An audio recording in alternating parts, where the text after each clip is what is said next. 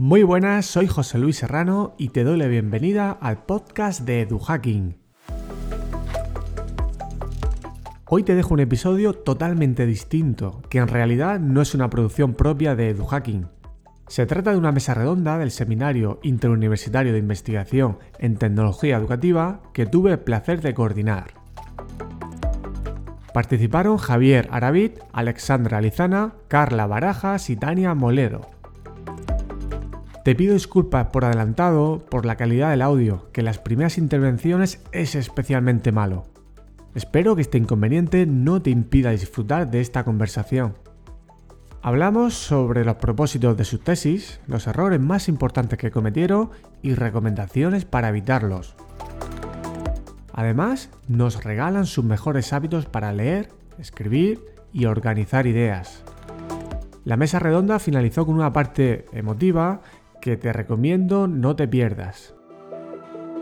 Si prefieres seguir este evento en vídeo, tienes el enlace a la grabación en las notas del episodio que podrás encontrar en joseluisserrano.net. Antes de dar paso al contenido de esta mesa redonda, te adelanto que el domingo 3 de abril publicaré un nuevo episodio con el invitado Juan Fernández, autor del libro Educar en la complejidad. Y ahora sí, doy paso al contenido de este nuevo episodio. Cuídate mucho y hasta la semana que viene. Pues muy buenas tardes, muy buenos días a los participantes que estén conectados desde países lejanos. Vamos a empezar ya esta última actividad de nuestro seminario de investigación, Seminario Interuniversitario de Investigación en Tecnología Educativa, nuestro CIT de Murcia 2022, una cifra preciosa, por cierto. Y eh, vamos a cerrar, como siempre, con una mesa en la que vamos a dar voz a los propios estudiantes de nuestro programa de doctorado que han terminado recientemente o que están en fase de terminar sus, sus tesis. Y la mesa la va a moderar el profesor José Luis Serrano de la Universidad de Murcia, de nuestro grupo de investigación en tecnología educativa. Eh, José Luis, presentas tú ya directamente a los participantes cuando concluya la mesa, pues nada, un par de minutillos, solo tres os robaré para hacer la clausura del evento. Muchas gracias a todos por, bueno, por vuestra gratitud al regalarnos vuestro tiempo y participar en este evento del CITE. Muchísimas gracias, Maripaz. Buenas tardes, buenos, buenos días, buenas noches, según corresponda. Para mí es un auténtico placer estar en esta sala. Hace menos de 10 años estaba formando parte como participante en esta mesa redonda y bueno, pues es un orgullo hoy poder estar en, este nuevo rol. Eh, como lo importante son nuestros participantes, no me voy a extender en esta presentación mía inicial. Y bueno, pues vamos a empezar con esta mesa redonda, pues conociendo quiénes son nuestros participantes. Entonces, vamos a empezar, por ejemplo, si quieres, Javier, Cuéntanos brevemente, pues, quién eres, en qué universidad estás haciendo el doctorado, a qué te dedicas. Y también me gustaría que aprovechases esta primera participación en la mesa redonda para que nos pudieras contar dos cosas. La primera que fue lo que te hizo eh, iniciar tu tesis y cuál era tu propósito en aquel momento en tu tesis y, y si ha ido evolucionando, ¿vale? La idea, como ya sabéis, de esta mesa redonda no es entrar en contenido de vuestra tesis y sí en vuestra experiencia. Cuéntanos. Muy bien, pues hola a todos, soy Javier, Javier Araví, yo estoy cursando el doctorado en tecnología educativa en la Universidad de Murcia, soy de Molina de Segura, soy maestro de primaria, este año soy tutor de sexto en un colegio rural. Eh, lo que me llega, lo que me lleva a empezar el doctorado es, bueno, estaba cursando el máster en tecnología educativa, en este caso con la Universidad de las Islas Baleares. Y las prácticas, ya en la fase final del, máster, las prácticas solicitar hacerlas en la Facultad de Educación donde yo estudié la, carrera eh, de primaria en, la Universidad de Murcia. Y las hice con, el doctor Serrano. Eh, y bueno, fue una experiencia muy grata. Eh, me encantó conocer a todos los miembros del grupo de investigación en tecnología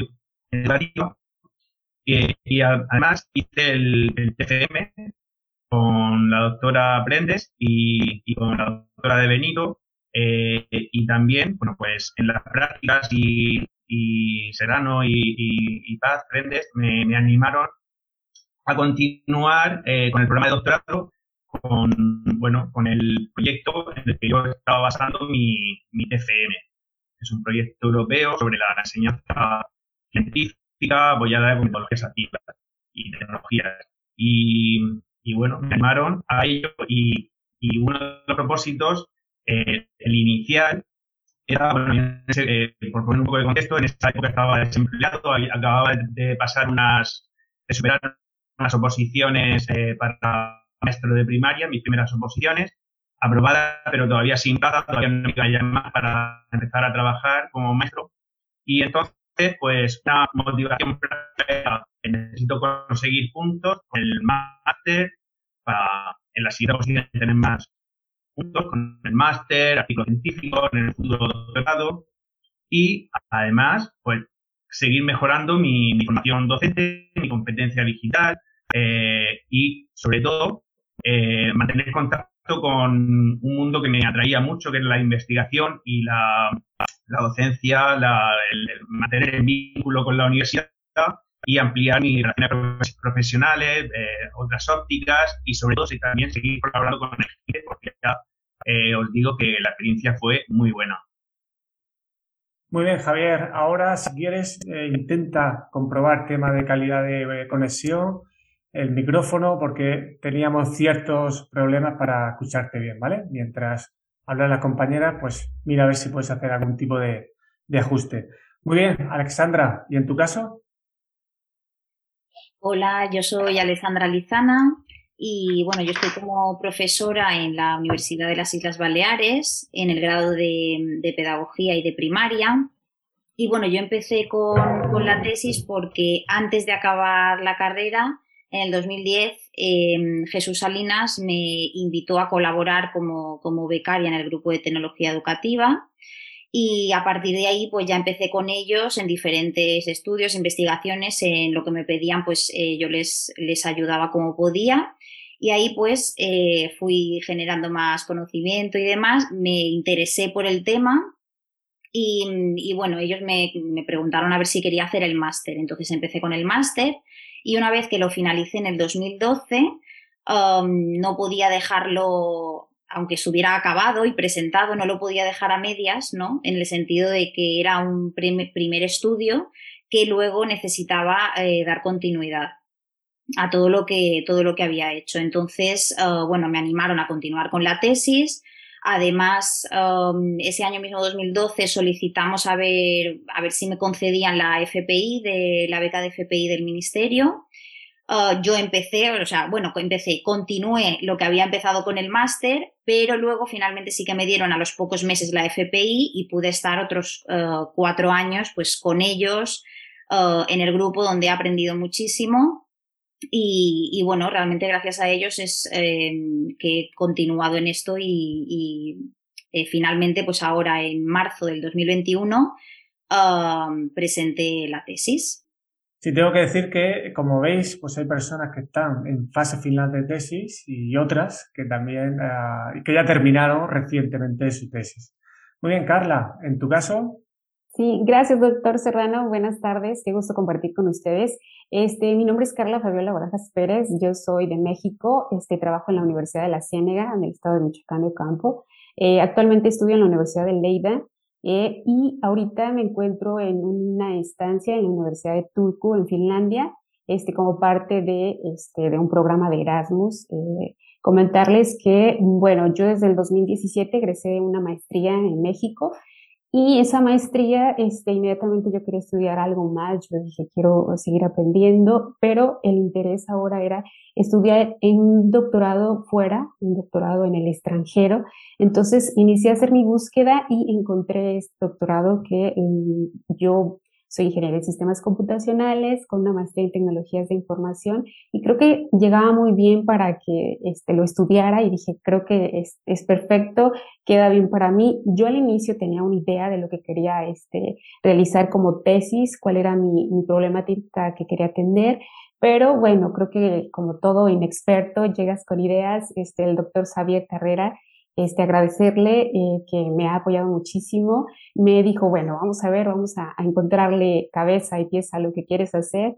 Este, entonces inicié ahí a trabajar algunas cuestiones para poder este, realmente tener clara la idea de lo que quería este, realizar o cuál era la problemática que quería atender. Y perfecto, yo creo que este, al inicio sí, inicias con una idea, ya después de que aterricé esta información, pues entonces ahora sí seguimos trabajando con la tesis y agradecerle porque después se incorpora conmigo el doctor Raúl este, Campeón de la Universidad de La Rioja. Estamos trabajando este, como apoyo a mi este, tesis. Actualmente este, estoy ya en la recta final trabajando ya, este, esperemos pronto poder depositarla. ¿2022? 2022, así es. Queda grabado, ¿eh? Sí, sí, sí, queda grabado. Muy bien. ¿Tania? 2022 es el año, ¿no? Sí. a todos, a los que queráis. Bueno, buenas tardes a todos. Mi nombre es Tania Molero Aranda. Yo soy estudiante del programa de doctorado en tecnología educativa por la Universidad Rovira y Virgili, en Tarragona. Y actualmente eh, combino mis estudios de doctorado siendo técnica en el Servicio de Recursos Educativos de la misma universidad, donde también soy profesora asociada en el Departamento de Pedagogía, dando o compartiendo mis, mis aprendizajes con, con estudiantes de, del doble grado de educación infantil y primaria. Y es algo que realmente me hace feliz porque yo me gradué eh, primeramente eh, como profesora de educación infantil y entonces pues compartir esa vocación me, me hace feliz. Eh, luego ingresé en el máster de tecnología educativa gracias a una beca del grupo de investigación ARGET y ahí inicié mi camino en la investigación, mi andadura y, bueno, junto a ellos pues pude aprender eh, mucho de, todo lo que nos puede aportar la investigación y ellos me animaron, mi director de tesis José Luis Lázaro y mi directora de tesis eh, Mercedes Ver me animaron a, a, continuar ¿no? y a seguir con el proceso eh, haciendo la tesis doctoral. Eh, a, a, diferencia del resto, mi trabajo de final de máster no tiene relación con mi tesis doctoral. De hecho, durante el primer año de tesis doctoral cambié de tema. Eh, pero bueno, eh, seguía una, un, poco con la, con la misma línea, ¿no? Eh, a mí me interesa mucho poder ayudar a las personas con, con discapacidad o con algún tipo de, de diversidad funcional. Y, y, eso es lo que, lo que creo que va a poder aportar mi tesis doctoral. Entonces, eh, en cuanto a lo que me llevó a tomar la decisión de iniciar la tesis, no puedo decir que la estuviera buscando, sino que simplemente eh, me pilló por el camino, ¿no? Como podríamos decir. Pero estoy muy contenta y agradecida de que esa puerta se abriera para mí y, poder aprovecharla, desde luego. Y luego, en cuanto a la pregunta de si, de si eh, el tema del propósito, ¿no? De, de si ha ido evolucionando, si ha ido cambiando, pues como os decía, el propósito cuando me propusieron o cuando eh, quise iniciar este proceso era poder ayudar a personas con discapacidad, porque es un tema que también me toca de, de cerca. Y bueno, eh, quiero y espero que realmente pues mi, mi, carrera como investigadora pues pueda ayudar y aportar ese granito de arena a, a este colectivo. Y a otros, evidentemente, porque también investigo en otros campos que me gustan también. Seguro que ayudas, como también nos ayudas a profes del máster cuando tenemos temas técnicos con, con Moodle. ¿eh? Muy bien, Tania, muchas gracias. Eh, Javier, si tuvieras que señalar el error más importante que, has, que tú entiendes que has cometido hasta el momento en relación con la tesis, ¿cuál sería y qué recomendación darías para, para evitarlo?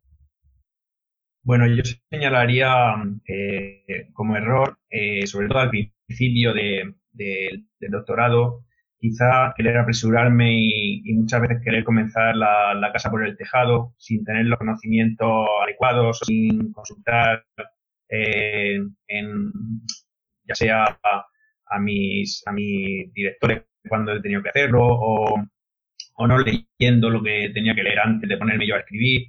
Por ejemplo, ponerme a, analizar resultados eh, antes de tener un conocimiento adecuado sobre la metodología, el método que debía emplear o, cómo iba a hacer el análisis de datos de cualitativos o cuantitativos o para qué.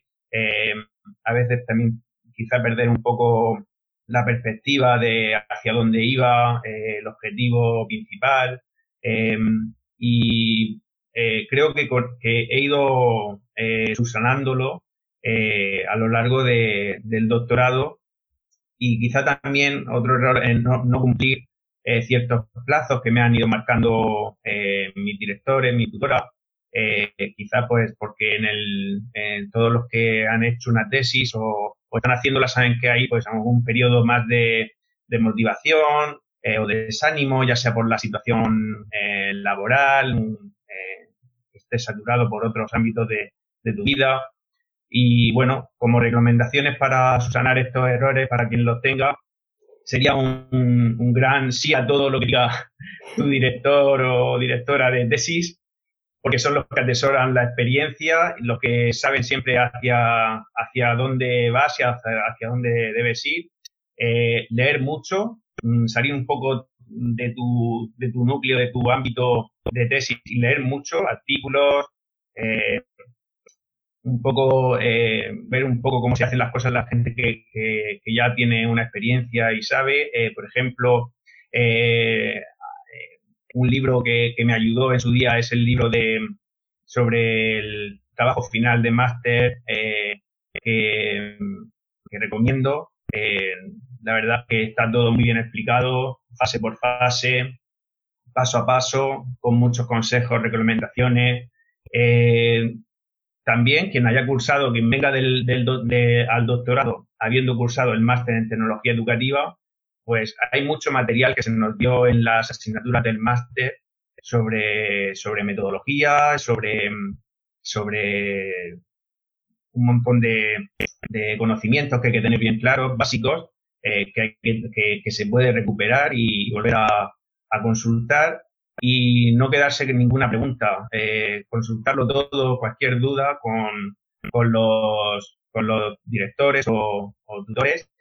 En este caso yo no tengo nada más que, vamos, un agradecimiento infinito para eh, Maripaz Prendes y, José Luis Serrano que, que, me ayudan en todo lo que, que necesito y es un lujazo trabajar con ellos. Y bueno, y sobre todo la planificación. Planificación, acotar tiempo, momentos, cuándo te vas a parar a escribir, eh, horarios, tener claros los plazos, es mm, releer mucho cuando, cuando, pasas un periodo sin, sin haber trabajado en ello, releer porque al releer surgen, surgen nuevas claves, nuevas ideas, hacer un esquema cada vez que, vayas a escribir para, para saber qué quieres tocar, qué claves quieres, eh, no se pueden pasar, ir más allá, leer. Eh, y bueno, yo en mi caso tenía un, tengo un, un cronograma que, que, actualizo anualmente en el plan de investigación y de vez en cuando me gusta verlo para ver si me he salido mucho de la línea, si estoy cumpliendo y si me he salido, si voy eh, en buena dirección o, o si debo rectificar. Gracias, Javier. Luego hablaremos del tema de los hábitos, que yo creo que, que es un punto sí, sí, sí. interesante, sobre todo los que estáis trabajando, porque cambia mucho hacer una tesis cuando uno está 100% con tesis o cuando lo está combinando con trabajo o, sí. familia. Muchas gracias. Sí. ¿Se, me, ¿Se, me, oye mejor sí. ahora, José Luis? Hemos, hemos mejorado mejor un poquito. Hemos mejorado un poquito, pero sigue habiendo. Uh -huh. Quizá intenta no mover, no moverte mucho, porque a lo mejor es el tema de cable. Pero bueno, es, hemos ido mejorando. Muy bien. Alexandra. Bien, pues eh, yo los principales errores que creo que, que, cometí o bueno, las dificultades que tuve fue que mm, en los diferentes estudios de caso que, que realicé dentro de la tesis, uh, claro, los íbamos realizando dentro de, del grupo de tecnología educativa, en algún proyecto, lo que fuera. Y claro, uh, todo lo que íbamos trabajando íbamos diciendo, bueno, pues eh, vamos a publicar alguna cosa, vamos a este congreso con alguna comunicación con mi, con mi directora, con Bárbara de Benito. Y claro, yo todo lo, lo, que íbamos realizando en cada uno de estos estudios eh, lo iba um, destinando a poder elaborar estas, estas comunicaciones que realizábamos y demás. Pero eh, no le daba formato dentro de la tesis, ¿no? Lo, lo tenía como en muchos documentos, eh, todo muy mal organizado, la verdad es que sí, y, y, claro, a la hora de la verdad, cuando me tuve que poner a darle formato, fue una verdadera locura, porque muchas cosas, yo creo que había hecho mucho más de lo que pensaba, pero lo tenía tan desorganizado que, me costó muchísimo luego poder dar formato a ese, a ese documento final, ¿no? Entonces, yo lo que recomendaría es, bueno, en este aspecto, um, desde el principio, eh, empezar a redactar, aunque es, complicado, ¿no? Porque hasta que no lo tienes todo, pues no le puedes dar um, ese, ese aspecto formal que debe tener al final todo pero, pero ir redactándolo y ser muy, muy, muy organizados, uh, no despistarse con esto. Y a mí lo que me sirvió para no tener las notas así um, muy desorganizadas, al final fue eh, utilizar Evernote, la, esta herramienta de, para, para gestionar notas iba por la calle y en algún momento oh, me venía a la cabeza eh, alguna idea que Bárbara me había comentado que Jesús me había dicho, cualquier cosa, la guardaba en un audio pero dentro de Evernote. Entonces, al llegar a casa miraba todas esas notas, a lo mejor no cada día, pero cada semana o así, y entonces lo tenía todo recopilado en un mismo sitio. Y luego también otro de los errores que, que cometí al principio fue um, empezar a realizar lo que son las citas, referencias, todo esto a mano. No utilicé ningún gestor de, referencias, grave error, porque cuando estaba al final de la tesis em, me quería morir. O sea, eh, no sabía exactamente, ah, tenía muchas citas que yo ya había, o muchas referencias que ya había puesto en el documento que no estaban con la misma normativa, la normativa se va actualizando, eh, tenía que mirar la última, tuve que volver para atrás. Bueno, la cuestión que desde el grupo de tecnología educativa, eh, a mitad de, la tesis, ah, empezamos a trabajar con Mendeley, ¿no?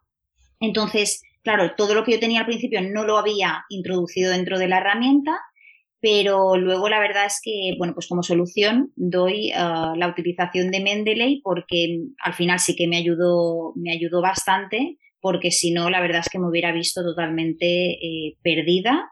Tuve que pedir ayuda ah, porque mm, fue, fue complicado. Así que con Mendeley, además de que puedes utilizar, bueno, es que es una maravilla de herramienta para las referencias bibliográficas, ah, también teníamos una carpeta compartida con otros docentes y bueno, con otras personas que también trabajaban en el mismo tema y me ayudó muchísimo a tenerlo allí todo, todo organizado. Y bueno, estos serían mis dos errores principales y espero que, no los cometan otras personas. Y son muy, muy comunes por todos los que hemos pasado también por ahí. Carla, ¿en tu caso? Sí, gracias. El error más importante, uh, ni decirlo, este, creo que, bueno, eh, son cuatro años de doctorado, pero los primeros tres no sé qué pasó. Los primeros dos se te van leyendo, este, en un curso, en otro, en una actividad, este, en un eh, congreso, eh, y ya el tercer año, por ejemplo, para mí, como estoy desarrollando un sistema en, la parte de programación, fue básicamente enfocarme ese año completo en programar la aplicación, en, en programar el sistema. Y ya después dices, ¿y en qué momento voy a escribir la tesis? ¿Qué pasa? Ya tienes que iniciarla. Entonces, este, yo creo que sí, en, para mí, para mi caso, yo creo que sí, el escribir la tesis ya casi al final, la verdad que sí te da un poquito de no sé, de nervio, de su sobra de decir, Dios, ¿qué pasa? Ya está a la vuelta de la esquina que tengo que depositarla y todavía no inicio. Entonces yo creo que sí es a la par, como decía el compañero Javier, que tienes que, este, sí entrar en ese mundo de conocimiento, de lecturas, de poderte, este, revisar bien la metodología. Yo, por ejemplo, por mi parte, tengo estudios eh, más técnicos, ingeniería en sistemas, este, y demás. Entonces ya sí, cuando llego y digo, voy a escribir la tesis, a ver cómo, qué, cuál metodología. Entonces, sí te encuentras con muchísimas situaciones que este, sí está bien que inicies a leer, a investigar más, a este, tratar de conocer más del tema, pero lo importante es inicia ya a escribir la tesis, por lo menos estructura una idea, inicia poco a poco, pero es así como decir, ya, inícialo. No, no lo dejes para el tercer año ni para el cuarto año, inícialo cuando ya tú este, consideres que tienes al menos la primera herramienta de decir, abro un archivo de Word y hago una estructura y entonces ya inicio, inicio y poco a poco creo que las lecturas te van llevando, te van apoyando, te van, este, tu director, por ejemplo, en todo momento, yo creo que él es especialista en esta parte, entonces así de decir, doctora, aquí que, este, yo esta parte la comprendo, pero esta, entonces, este, creo que de toda, eh, en todo momento estar con ellos a la par, ayudarte, apoyarte de ellos y pues iniciar a escribir de ya. Sí, yo creo que cuando uno hace una tesis se da cuenta de que una tesis no es solo saber mucho sobre un tema, intentar avanzar en el conocimiento, sino que se da cuenta de que además tiene que aprender a escribir, a organizarse, a saber leer, a buscar esa información, un montón de competencias que van asociadas al, investigador. Tania, ¿y en tu caso? No te escuchamos ahora. Perdón, creo que me lo habéis dejado difícil. Ya habéis dicho los errores clave del proceso. No, pero bueno, quizá eh, recalcar algunos de los que ya habéis dicho, ¿no? Eh, yo creo que a lo mejor eh, uno de los más importantes o los que yo podría remarcar de mi proceso es principalmente el tema del gestor bibliográfico. Inicié en Mendeley, pero Mendeley se quedó en un segundo plano realmente. Mm, realmente fue porque me empezó a dar algunos problemas con el Word y desistí. Dije, bueno, quizá a lo mejor es que no tendría que utilizar esta herramienta y vamos a utilizar otra. Y bueno, yo he buscado otro sistema, no ese, pero he buscado otro sistema que, me ha ayudado igual, entonces lo he podido subsanar. Eh, pero bueno, luego también el tema de la, de la organización, del cuándo empezar, ¿no? Y por dónde empezar. Porque yo quizá el error que, que puedo destacar que he cometido es el hecho de querer empezar por la práctica en lugar de por la teoría, ¿no?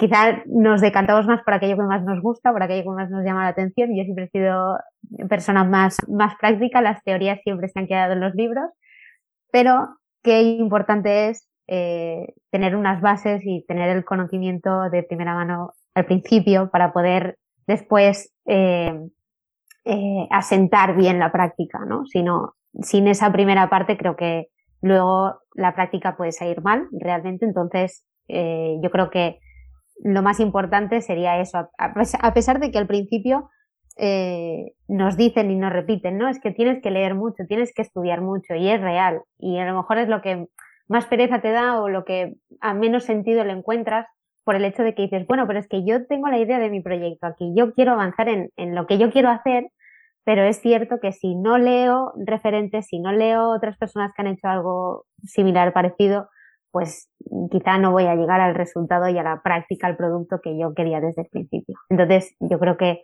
ese podría ser el error fundamental. Muy bien, gracias, Tania. Hemos ido ya hablando algo de organización, pero me gustaría saber cuál es o cuál ha sido vuestro hábito estrella para leer, para escribir, para organizar información. Javier, en tu caso, ¿cuál es tu hábito de, que, recomendarías porque te ha funcionado o te está funcionando?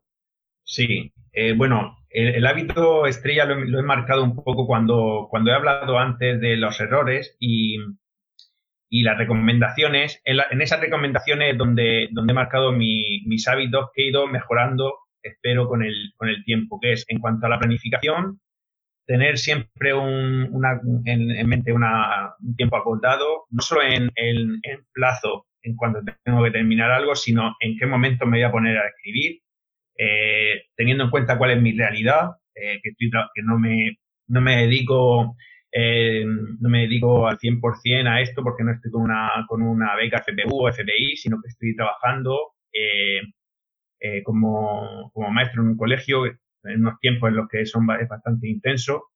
Y bueno, quizá por eso la planificación toma especial importancia en saber, eh, teniendo en cuenta cuáles son mis, mis, tiempos, cuándo me voy a poder de verdad eh, sentar a escribir eh, y a ser productivo escribiendo. Yo sé que un, un día entre semana a las 4 de la tarde no me puedo poner a escribir porque llego a las, a las 4, tengo trabajo para el día siguiente, es decir, sería irreal. Entonces, pues me tengo que marcar otro tiempo, pues un, de fin de semana. Entonces, tener claro cuándo ponerme tener siempre en mente los plazos y cuando me pongo a escribir, lo que decía antes como recomendaciones, eh, si ha pasado mucho tiempo desde que, desde que me puse con, eh, por última vez, releer todo lo que he hecho anteriormente. En, mi caso estoy haciendo una tesis por compendio, que sabéis que es la eh, unión de varios artículos científicos. En mi caso ya llevo tres, van a ser cuatro, pues no perder la perspectiva y cuando me pongo a escribir, leer todo lo que he escrito anteriormente porque siempre, siempre que releo me surge alguna idea, alguna clave. Eh, luego, los esquemas para mí son fundamentales. Cuando me pongo a escribir, no ponerme eh, sin más, sino tengo que saber hacia dónde voy, que quiero tratar sí o sí. Y luego también, cada cierto tiempo, eh, leer más allá, más allá de lo mío, eh, sobre otras investigaciones, no solo cuando estoy tratando de hacer un, un, estado del arte o leer más allá o escuchar algún, algún, ahora me he aficionado también a, a los podcasts, con, gracias al, al podcast de, de, José Luis Serrano, y estoy intentando pues, indagar más allá.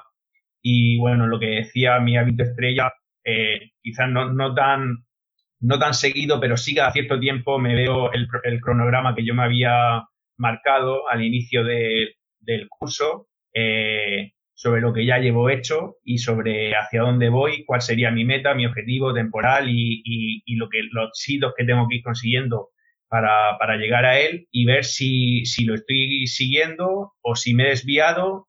A veces me he desviado, pero para bien, otra vez tengo que rectificar. Y bueno, esos son un poco los hábitos que yo, que yo me que intento seguir. Muy bien, y además sé perfectamente que te organizas muy bien y que si no avanzas todavía más rápido porque tienes una vida ya muy, muy intensa con, tus peques. Alexandra, ¿y en tu caso? Bueno, yo creo que ya lo que ha comentado Javier y con los errores que yo había comentado también que, que hacía, um, principalmente sería eso, una buena planificación eh, de los tiempos, sobre todo, a mí me iba muy bien tener fechas concretas de, con Bárbara, ¿no? Con, mi directora y, yo misma ponerme esas fechas para, para ir avanzando. Uh, tenerlo todo bien organizado, como he dicho, en una misma herramienta a poder ser, o aunque sean diferentes, pero saber dónde lo tienes para, para poder buscar, encontrar exactamente lo que, lo que estás buscando. Y, y, bueno, buscar también un momento del día en el que te vaya bien, ¿no? Yo, por ejemplo, también tengo dos pequeños y la verdad es que, bueno, parece una locura, pero por las tardes, precisamente cuando ellos estaban en casa, a mí era la hora que me iba mejor, que me concentro, también mi pareja, pues estando en casa, eh, me ayudaba bastante, entonces, eh, muy bien. Y lo único que puedo comentar también a la hora de, de, defender la tesis, lo que me fue muy bien, muy bien, era que como que no tenía tiempo uh, de leerme toda la tesis, preparar la presentación y todo esto, y más con los niños en casa, lo que hice fue uh, registrar en audio todo lo que quería decir y me ponía el audio en el coche, mientras eh, ponía la lavadora, mientras arreglaba la casa, pues yo iba con mis cascos, los niños por casa y yo con los cascos y así. Seguía haciendo mi vida, pero, pero mm, llevaba todo el rato como si fuera mi canción preferida, pues la defensa de la tesis. Es muy interesante y los que tenemos niños, yo me aficioné al mundo del podcast. Cuando dormía mi hijo mayor, porque tardaba mucho tiempo en dormirse y yo sentía que estaba 45 minutos ahí ya que no sabía qué hacer, ¿no? Muy interesante. Resaltar esa idea de los tutores, que también Alba lo comentaba por el chat, que por cierto, si queréis hacer preguntas, voy leyendo el chat. Eh, en esa planificación, ¿vale? Entonces, no sé, antes de seguir con el turno de, esta misma pregunta, si vosotros con esta planificación eh, lo, hablabais con vuestros tutores o lo habláis con, vuestros con vuestros tutores. Yo, por ejemplo, recuerdo mis visitas al despacho de Maripaz Prendes, me hacía un, un esquema, me ponía fechas y esos folios los tengo guardados. Eso es un tesoro, ¿no? Y era como una gran referencia. Planificar con ella o o con él, en el caso que sean directores. ¿Esto lo habéis hecho? ¿Os ha funcionado? Por ejemplo, Carlas, eh, si quieres responder tú. Sí, gracias. Sí, claro, totalmente. Yo creo que la comunicación con los tutores es sumamente importante, es primordial. Cada acción que realices, cada paso que das es como avisarles. Yo creo que yo ya los tengo así como que al límite porque son correos este, luego ya en un momento cuando consideran pertinente, sabes que Carla, vamos a conectarnos, vamos a hacer una reunión. Entonces sí, es importante y sumamente importante. Cada acción que realicemos, cada paso que demos, lo demos a conocer a nuestros tutores, porque no sería este, prudente hacer una escritura, no sé, de un capítulo 2, 3 y enviarle y decir, a ver qué tal. No, yo creo que cada movimiento, cada situación, estar este, en contacto, porque ellos son los expertos, ellos son los que saben, entonces ellos son este, ahora sí que nuestras guías y nos pueden ayudar mejor. Entonces sí, es, es muy importante tener este, ese contacto. Muy bien, ¿y algún super hábito que tú tengas para escribir, leer, organizar información?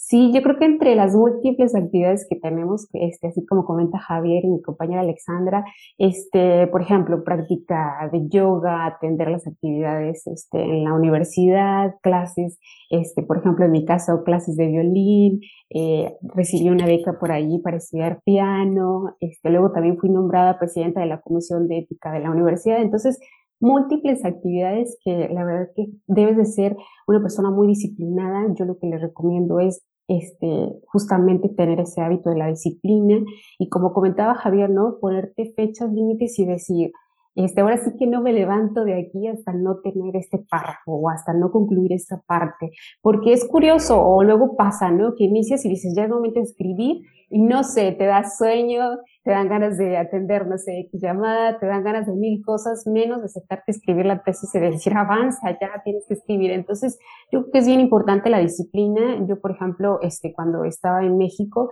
era de levantarme a las 4 de la mañana. Para mí, de 4 a 6 de la mañana, esas dos horas sumamente valiosas porque era total silencio, este, total calma, yo podía concentrarme con mi lectura, podía concentrarme este, a programar, también por la noche programaba, entonces es eh, realmente tener ese hábito de levantarme temprano, de este, tener las actividades este, ahora sí que bien detalladas de lo que tenía que hacer, luego por ejemplo el cronograma que, que comenta Javier, yo lo hago mucho y para mí es muy funcional. Inclusive llegaba y detallaba las actividades, por ejemplo, mi clase de inglés, esto, esto, lo detallaba y lo pegaba ahora sí que en el refri para cada vez o ocasión que tenía que ver, ver qué seguía. Luego parece o así como que te dicen, eres muy metódica. No es eso, pero creo que sí es importante este, la disciplina, tener este hábito de, de, de tratar de, de seguir ese rol para que puedas lograr avanzar en tu tesis y puedas lograr, este, pues ahora sí que las metas que tú te pongas en tu mente, porque si no es así como que surgen mil cosas, surgen mil detalles, y entonces yo creo que el hábito este, importante es eso, tener una disciplina, este, seguir ese camino para que podamos tener este, pues buenos resultados. Muy interesante, ¿no? Fijarle la prioridad que tú le quieres dar y buscarle ese hueco para hacer ver que es tu prioridad de, verdad, ¿no? Y porque al final si tienes el hábito te va a costar menos. Si tú todos los días escribes una hora y media, te va a costar menos esfuerzo que si escribes cuatro horas el domingo, porque el hábito te, va a facilitar esa, esa tarea seguro. Muy bien, Tania. Sí, bueno, es que también, es que lo habéis dicho todo ya. Poquita cosa puedo añadir, pero sí, eh, el tema del hábito es importante. Yo, en mi caso, eh, sí que creo que quizá me ha costado más el tema de, coger un hábito por la circunstancia por la que he pasado durante todo el proceso de tesis. Empecé con beca, luego pasé a trabajar en el mismo grupo de investigación con una plaza, sustituyendo a otra persona, luego obtuve la plaza en el servicio de recursos educativos. Los cambios de, lugar de trabajo, ¿no? Eh, todos estos aspectos han hecho que también me tuviera que adaptar a cada una de las situaciones, encontrar hábitos en cada uno de esos momentos, pero aún así sí creo pues que, igualmente, ¿no? Como mis compañeros, pues eh, importante fijarse esos momentos de, dedicarse en exclusividad al tema, porque si no es imposible avanzar, eso es una realidad, hay que darle la prioridad que merece y, y tenerla, tenerla presente, ¿no? hasta el punto de que pueda agobiarte en el sentido de que sea algo que te incapacite a hacer otras cosas, ¿no? Por ejemplo, eh, la compañera Carla comentaba pues que evidentemente pues tienes clases de inglés, tienes clases de, violín en su caso, o quieres hacer alguna actividad deportiva, yoga, etcétera, ¿no?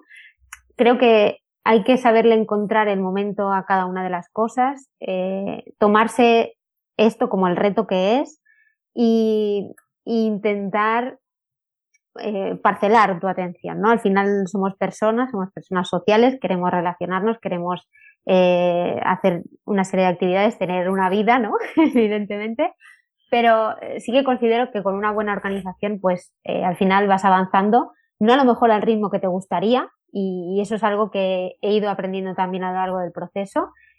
Creo que ha habido momentos en los que he vivido algún algún estado de, de, ansiedad, incertidumbre, ¿no? En el sentido de decir, bueno, es que parece que no llega el momento, parece que no, parece que no, pero luego, echando la vista atrás, ¿no? Te das cuenta de que, pues paso a paso has ido avanzando y cada vez, pues el poquito que has podido hacer ya es algo, ¿no?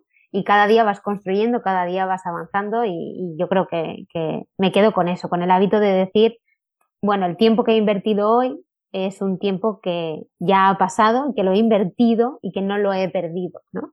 Eso creo que también es un pensamiento que solemos tener eh, los doctorandos, ¿no? Alguna vez que hemos podido hablar con compañeros y tal, lo, lo decimos. Es que parece que hoy he perdido el tiempo, no he avanzado nada. No, has invertido el tiempo en hacer una serie de lecturas que necesitabas para poder seguir avanzando, pero es verdad que de eso te das cuenta después, no a lo mejor cuando estás ahí metido en el ajo y, estás preocupado por el, por el avanzar y por el querer seguir adelante. En cuanto a hábitos, eh, podría decir eso. Evidentemente, respecto a la comunicación, sí, es súper importante que te comuniques con tus directores y que pides ayuda cuando la necesites. También eso creo que es muy importante y cuando mm, piensas que no puedes más o estás en ese momento ágido de decir mm, por dónde tiro, ¿no? Pues parar un momento, reflexionar, eh, poder hablar con ellos, poder tener la confianza de decirles cuál es tu preocupación, qué, qué es lo que te está pasando y, bueno, y cómo te sientes, ¿no? Porque también es un proceso, forma parte de nosotros y cada uno tiene pues una serie de reacciones y una serie de maneras de ser que pueden afectar también o, a, buenas y a malas, ¿eh? evidentemente. Me ha gustado eso mucho, mucho lo que has dicho de perder el tiempo porque yo creo que a veces, aunque no consigamos hacer el 100% de lo que habíamos felizmente planificado el día de antes, pero si haces el 20%, es mejor que el 0%. Que no hacer nada. Exactamente. Y perder el tiempo sería no haberte sentado nada. Y a veces parece que cuando no escribimos o no vemos que las páginas van subiendo en el documento de Word, parece que no hemos avanzado, pero a lo mejor llevas dos horas buscando el artículo que va a ser determinante, que te va a dar una idea súper chula o que estás probando una herramienta nueva de gestor bibliográfico. Que necesitas. No has escrito ni una palabra, pero es que no todo es escribir. Entonces, yo creo que esa es una idea muy interesante que has compartido mm. y que perder el tiempo es no estar centrado o no reservar el tiempo que a esa, a esa prioridad. Muy bien. Yo ahora lo que les eh, voy a pedir a los participantes de la sala es un poco coger, en cierta manera, la idea de la mesa redonda del año pasado, que recomiendo que la podáis ver, Intentaremos, si hay alguien eh, de Tarragona por aquí, pues a lo mejor puede encontrar rápidamente el, link y ponerlo en chat o en Twitter. Y si no, ya veremos la fórmula de hacerlo, porque merece mucho la pena. Fue una mesa redonda muy, muy interesante también. Y bueno, pues ahí una de las ideas que se utilizó fue que cada uno de los participantes seleccionase una imagen, una canción, una película, para intentar, de, intentar representar eh, ciertas ideas, ¿no? Entonces, en, este caso, lo que os voy a pedir ahora es que vayáis presentando aquella, aquel elemento visual que habéis ido seleccionando, qué supone para vosotros, si es un aprendizaje que habéis tenido y bueno, que nos contéis aquello que, que simbolice lo que vamos a ver ahora en pantalla. En tu caso, Javier. Bueno, yo he elegido esta, esta cita de Gardner porque ya se ha, se ha convertido en algo así como un talismán eh, para mí porque, eh, bueno, la, la, puse en la primera oposición que hice para maestro de primaria. El sistema educativo ha cambiado más en las últimas décadas que en los siglos anteriores. Y, en, y bueno, yo apostillé en las conclusiones de, de ese tema escrito en la oposición que, bueno, y cambiará más en los próximos años que en las décadas anteriores. Va a cambiar mucho más en los próximos eh, años que en las, que las décadas anteriores. Y los docentes tenemos que estar, no podemos ser ajenos a esto, tenemos que mm, eh, estar en continua formación y no quedarnos atrás. Y, es lo que me prometí desde mi primera oposición, no apoltronarme, no quedarme atrás, eh, por respeto a la profesión y, por respeto a, los alumnos y, a mí mismo. Y entonces, como se ha convertido en algo así como un que me ha acompañado desde la primera posición, lo puse en la segunda posición ya cuando conseguí la plaza. Eh, me trajo suerte, el tribunal me, felicitó cuando la, cuando la, cuando la, la, cité y hizo hincapié en ella, eh, porque hacía como un análisis, una reflexión alrededor de esto, eh, en cuanto a la formación docente, en cuanto a las tecnologías, en cuanto al futuro, en cuanto a las metodologías. Y la puse también en el TFM para cerrar y entonces me va a acompañar también, la tengo siempre presente en, en, este, en esta época, en, el doctorado. Muy bien, pues la espero en tu tesis. por supuesto. Alexandra. Bueno, me van a matar, pero um, esto es eh, José Luis cuando nos pidió una foto emotiva.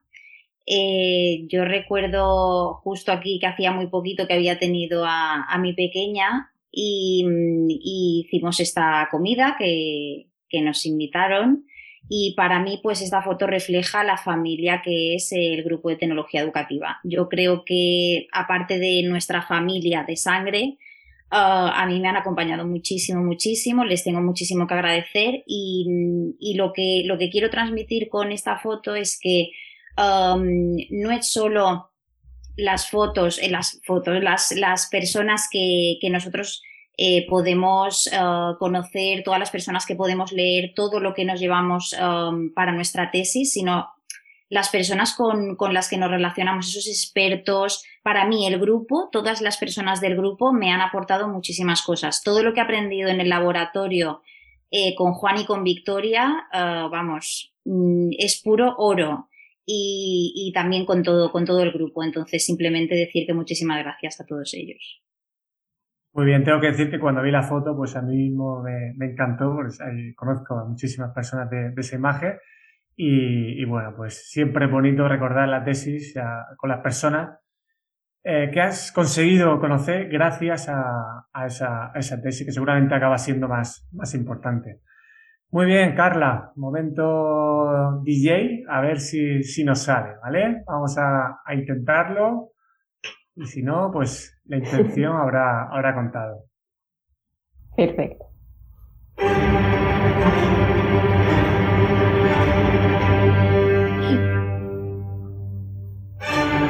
Muy bien, Carla. ¿Qué supone? Sí, excelente, salió muy bien. Ay, ha faltado ahí, medio segundo ha fallado. Bueno, cuéntanos esta canción y esta imagen, ¿qué, ¿qué significa para ti? Sí, claro que sí. Bueno, la melodía es un fragmento del tercer movimiento del concierto de las cuatro estaciones de Vivaldi. Les comentaba que, bueno, yo estudio violín, entonces es eh, justamente cuando eh, quiero escribir parte de la tesis. Además, creo que estas cuatro estaciones, la verdad que muy significativas, era como decir, vamos a ponerla y era lo que me permitía tener esa concentración. Este movimiento es el más impetuoso del concierto de Vivaldi, porque justamente es como esa tormenta donde tienes muchísimas ideas, pero no sabes cómo plasmarlas en el, en el documento, en tu tesis. Entonces empezaba a escucharla y como que estábamos al mismo nivel. Yo con mis ideas que sin aterrizar y la melodía tan impetuosa. Entonces me permitía justamente entrar en calma este, y, llegar y decir, bueno, ya, vamos a concentrarnos. Pero yo se lo recomiendo mucho, la verdad que este concepto es padrísimo y ayuda mucho para concentrarse.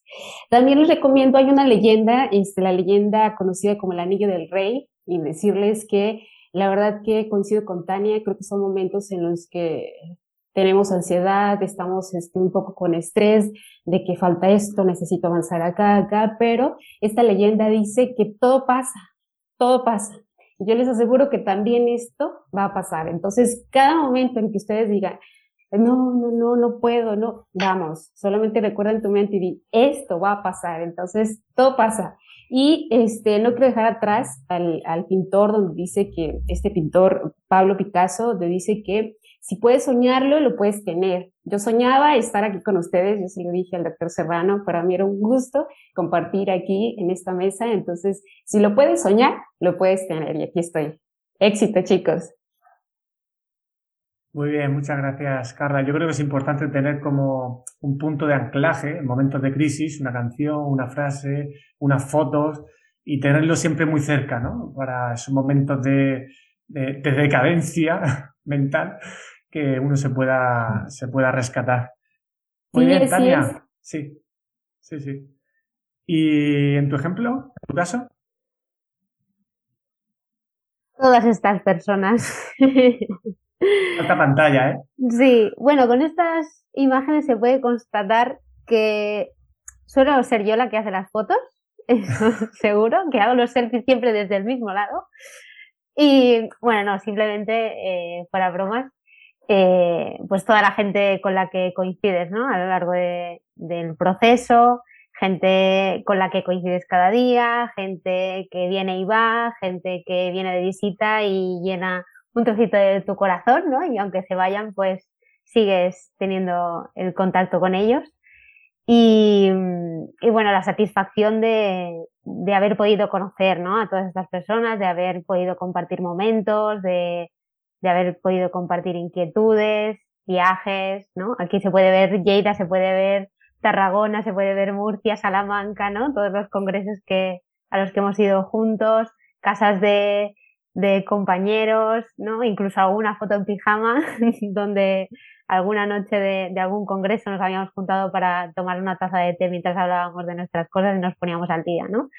Bueno, creo que el proceso lleva implícito el conocer a personas, compartir momentos y, bueno, no quería dejar pasar esta oportunidad para, para agradecerles a todos ellos pues todos los momentos, está claro.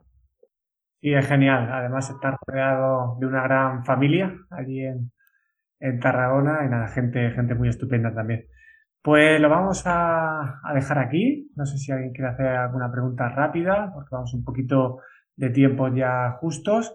Pero bueno, yo para cerrar, pues también decir que para mí estar aquí hoy no era un sueño, porque ni, me lo imaginaba que pudiera estar aquí moderando algún día esta, esta mesa y que nada, que espero que os sintáis muy orgullosos y orgullosas de, de vuestras tesis y que, bueno, pues como yo siempre digo, mi tesis no será la mejor investigación, pero para mí siempre va a ser la, la más importante. Así que muchísimas gracias.